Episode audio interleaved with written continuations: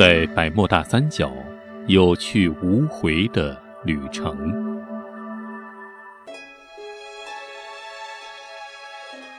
百慕大三角位于北美佛罗里达半岛的东南部，具体是指由百慕大群岛、美国的迈阿密和波罗的哥的圣胡安三点连线形成的一个东大西洋三角地带，每条边的边长都是两千公里。这个海域啊，属于世界上最繁忙的海域和航线，也是世界上著名的离岸金融中心。由于这片海域经常发生人们用现有的科学技术手段，或者按照正常的思维逻辑和推理方式难以解释的超常现象，因而到了近现代的时候，它已经成为那些神秘的、不可理解的各种失踪事件的代名词。那接下来，我们就来和您详细说说，在神秘的百慕大三角有去无回的飞机。轮船的不幸旅程。人类历史上第一个涉险经历过百慕大三角的人物，是世界上最著名的航海家哥伦布。公元一五零二年啊，哥伦布率领的远洋船队第四次远航美洲。船队在靠近百慕大的时候，海面上忽然刮起狂风，船只好像行驶在峡谷之间，几乎看不到天日。有丰富航海经验的哥伦布赶紧下令船队调转航向，向佛罗里达海岸靠去，以避开这股凶猛的暴风。最令哥伦布感到惊讶的是，这个时候船上所有的导航仪器全都失灵了，舵手和水手们晕头转向，无法弄清方向。不过呀，还算他们运气好，最终船队歪歪斜斜地从波峰浪谷间摆脱了危险。事后检查，船上的磁罗盘的指针方向已经从正北方向西北偏离了三十六度。心有余悸的哥伦布在写给国王的信里记述了这次危险的经历。信里，哥伦布是这样说的：他是如此描绘这次惊心动魄的航海历程。他说，当时。波涛翻卷，一连八九天，我的两只眼睛看不见太阳和星辰。我这辈子见过各种风暴，但却从来没有遇到过时间这么长、这么狂烈的风暴。但是，哥伦布的信在当时并没有引起人们的足够重视。关于船只和海员在百慕大三角连人带船神秘失踪的事件，最早的记载是在1840年。当时啊，一艘由法国起航的船只“罗莎里号”运载着大批香水和葡萄酒，当行驶到古巴附近时失去了联络。几个星期之后，海军在百慕大三角区域内发现了这艘“罗莎里号”。船只没有任何遭到损坏的痕迹，但是船上却空无一人，所有的船员如同人间蒸发了一样。但是货舱里的货物均完整无缺，而且水果还很新鲜。但是，为什么船上的水手都忽然失踪了？没有人能够解答。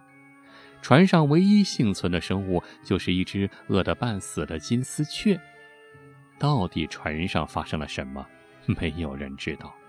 但是从此之后，类似的失踪事件在百慕大三角频频发生。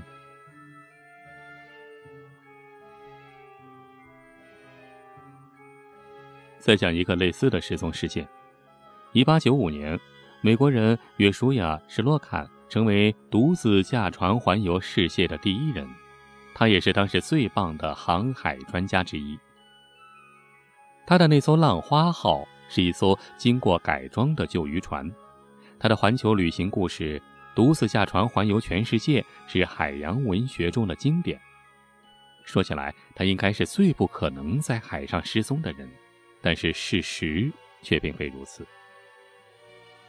一九零九年，史洛坎从美国东海岸出发，准备前往大开曼群岛过冬，但是从此之后，他就。失去了音讯，并于1924年被宣布死亡。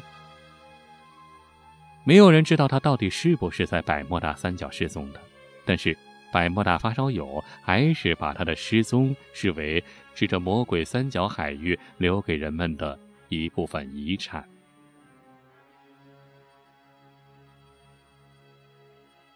还有一九一八年，一艘盛满了煤还有很多起重机的一艘大船“独眼巨人号”出发了。他本来需要几天时间才到达目的地，但是在途中他就消失在那片恐怖的海域——百慕大三角之中。直到二十世纪六十年代，一位潜水员发现了一艘大船，他怀疑就是“独角巨人号”的残骸。但是，当那个潜水员再次返回原地去寻找，再也找不到了。消失的不仅仅只有轮船，同样还有飞机。一九四八年一月三十号，英国南美航空公司的一架托尔多四引擎客机就在魔鬼三角区域的上空消失得无影无踪。这架名为“星虎号”的客机从英格兰飞往百慕大，由机长麦克米伦执飞。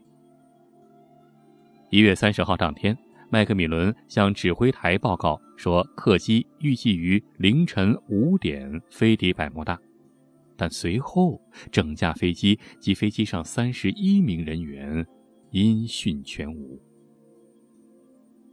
官方后来出具的事故报告称。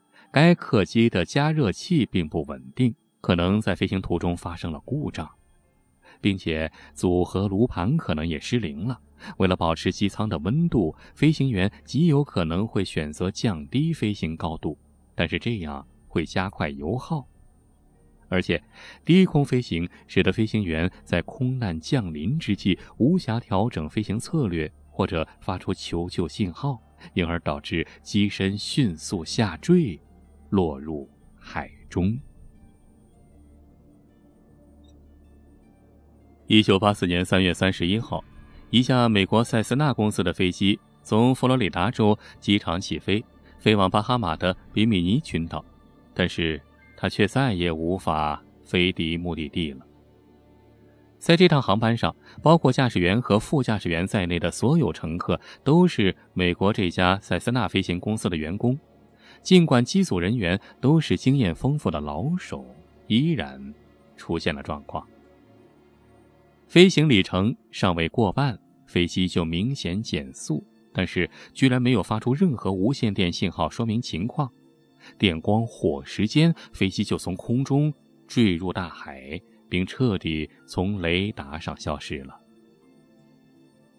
比米尼群岛上的一位女士声称，她看到一架飞机在距离海岸大概一英里处突然坠入海中，但是后来飞机残骸却一直没能找到。一九七八年十一月三号，美国东加勒比航空公司的飞行员欧文·里夫斯驾驶一架飞机从圣克洛伊岛起飞。那天能见度很好，温度适宜。飞行过程中，控制塔台的指挥员通过无线电给了他一个建议，说可能待会儿会有小阵雨。欧文回复接到了这条信息，并已经做出调整。可是，当他快飞行到目的地的时候，飞机取得了降落许可。在降落过程中，调度员还看到了机身上的红绿灯闪烁。但就在另一架飞机起飞之后，调度员突然发现，他的飞机不见了，从雷达上消失了。工作人员立刻开启，工作人员立即启动了应急搜索，但是一无所获。尽管只剩下了一英里就可以安全着陆，但这架飞机还是消失了。最后，咱们再讲一个整个飞行机组全部消失的事件。一九四五年十二月五号下午，美国海军上尉查尔斯·泰勒率领十三名飞行学员，驾驶着五架海军复仇者号鱼雷轰炸机从海军飞行基地起飞。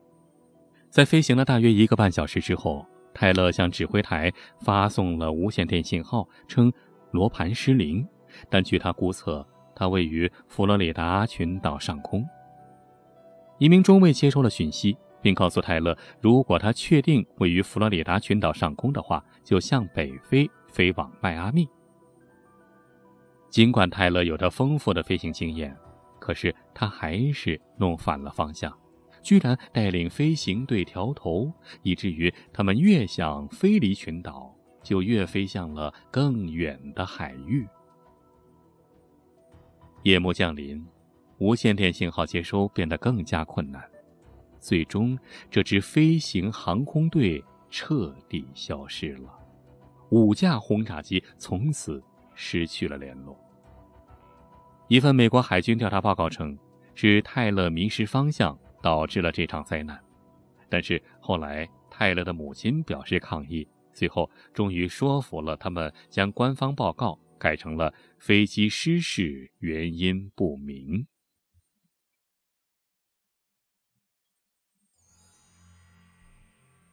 今天就到这里，谢谢您的收听，我是老王。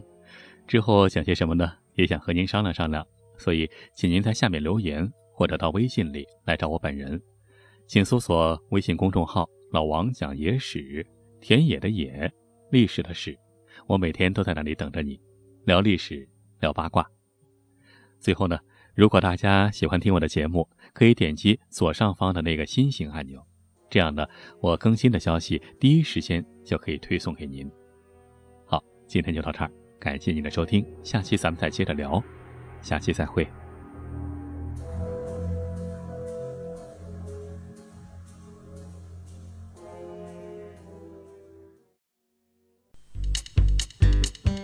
各位听友，老王最新制作的精品节目《罪案迷踪》已经上线了，世界著名犯罪悬案、奇案、重案、谜案全记录，每集三十分钟超长版，让你一次听到爽。